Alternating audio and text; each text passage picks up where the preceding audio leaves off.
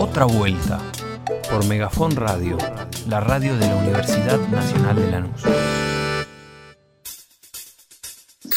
Desde el campo nacional, popular, democrático, quieren ponerle progresista, póngale progresista, quiere ponerle peronista, póngale peronista, póngale el nombre que quiera, siempre y cuando esté para representar los intereses de la gente.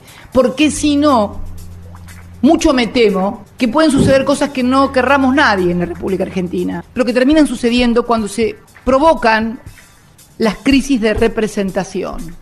Momentos en que la sociedad, angustiada, una sociedad con necesidades básicas insatisfechas, cada vez con mayores necesidades, siente que los que los representan en todos los ámbitos están en otra cosa y no en defenderlos y representar sus intereses. Allí se producen quiebres en la sociedad y eso no es bueno. Resumen de noticias. La que se armó. 47.303.563 vacunades y 18.524.049 con esquema completo. Superamos las 60 millones de vacunas recibidas y se están distribuyendo en todo el país casi un millón y medio de dosis de Sputnik, Pfizer, Moderna y Cancino. Las internaciones continúan a la baja. Hay solo 1.829 personas internadas y el porcentaje de ocupación de camas de terapia a nivel país es de 41,3%. Otras noticias. Tras las paso, lo que dicen que se viene. Ayer el presidente encabezó una reunión de gabinete económico en Olivos. Anunciarían en breve aumento de jubilaciones, salario mínimo y financiamiento para pymes. También hubo reunión con Jorge Ferraresi de Desarrollo Territorial y Hábitat, Gabriel Catopodis de Obras Públicas y Juan Chizabaleta de Desarrollo Social. Además está decir que la reactivación económica es el centro, o como dijo Hugo Yasky.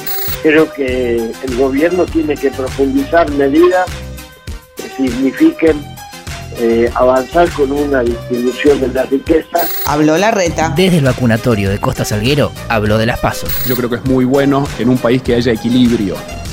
Y es muy importante en eso consolidar una oposición.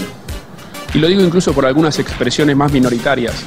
Los únicos que podemos frenar las iniciativas del kirchnerismo, los únicos que podemos decirles basta, somos nosotros. Y acá una digresión analítica. Apunta a polarizar las elecciones. Primero porque a ellos les funcionó, al igual que al frente de todos, en el pasado, y porque si miramos con tranquilidad los números. En total, las tres listas obtuvieron el 48,19%, lejos del 51% de Lilita en 2017, y Santoro tuvo un 24,66%, casi cuatro puntos más de lo que también sacó Filmus allá por 2017. ¡Eh, mira vos! Alberto en Almirante Brown. Acompañado por Matías Culfas, Axel Kisilov y Mariano Cascallares, presentó inversión pública por 9.390 millones de pesos.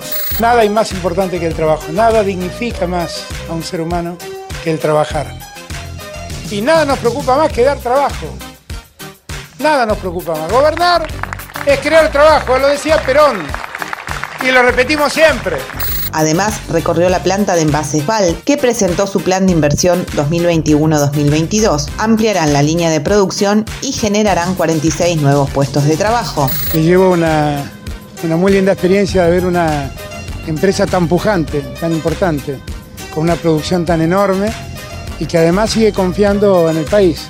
Yo soy de los que está convencido que hace mucha falta la inversión privada, que convoque al trabajo y que esa suma de capital más trabajo ponga en funcionamiento los engranajes de una sociedad que necesita crecer con trabajo. Y por la tarde participó del lanzamiento del programa de innovadores e innovadoras gubernamentales en el marco del Consejo Económico y Social. Inflación. Según las cifras del Instituto de Estadísticas y Censo de la Ciudad, un grupo familiar porteño, dos adultos y dos menores, necesitó en agosto 67.780 pesos para no ser pobre. Sin contar el alquiler. Para mantenerse en la clase media se necesitó un ingreso de 104.966 pesos y 35.700 para no caer en la indigencia.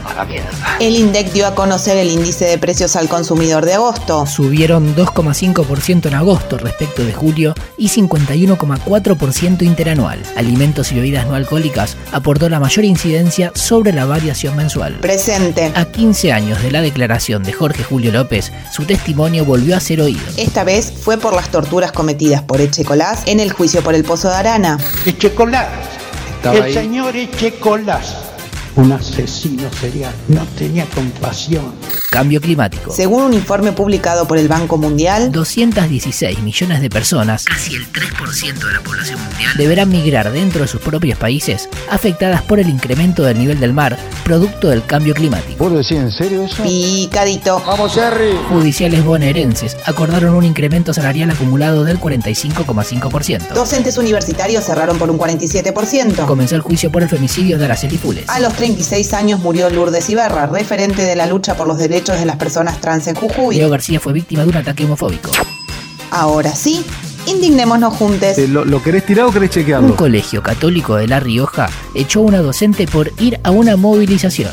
decidí bueno llevar a la justicia el caso eh, y que pudiera ser pensado también ¿no? y mostrar también porque de alguna forma llevarlo a lo público al caso eh, hace que se, pudiera, que se pueda entrever un poquito lo que sucede también en esta región Se trata del colegio Centro Educativo Diocesano Pío XIII. Allí, Aldana Cuello, licenciada en filosofía y docente, fue echada sin causa. Y escucha lo que admiten ante un juez desde el colegio.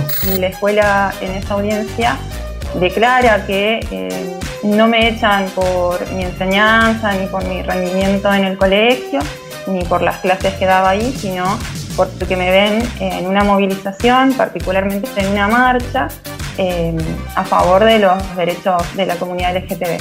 Ya me arruinaste el día, ya. Volvió Pamela David a la TV Y el indio Solari comentó un posteo de Instagram de Guado de Pedro. hasta acá la información del día. Podría ser peor, O mejor, pero siempre es lo que es. Y una cosa es la pasión y otra cosa es el cultivo del odio. Y le quiero transmitir a los jóvenes. Hay que darle gracias a la vida. Triunfar en la vida no es ganar. Triunfar en la vida es levantarse y volver a empezar cada vez que uno cae.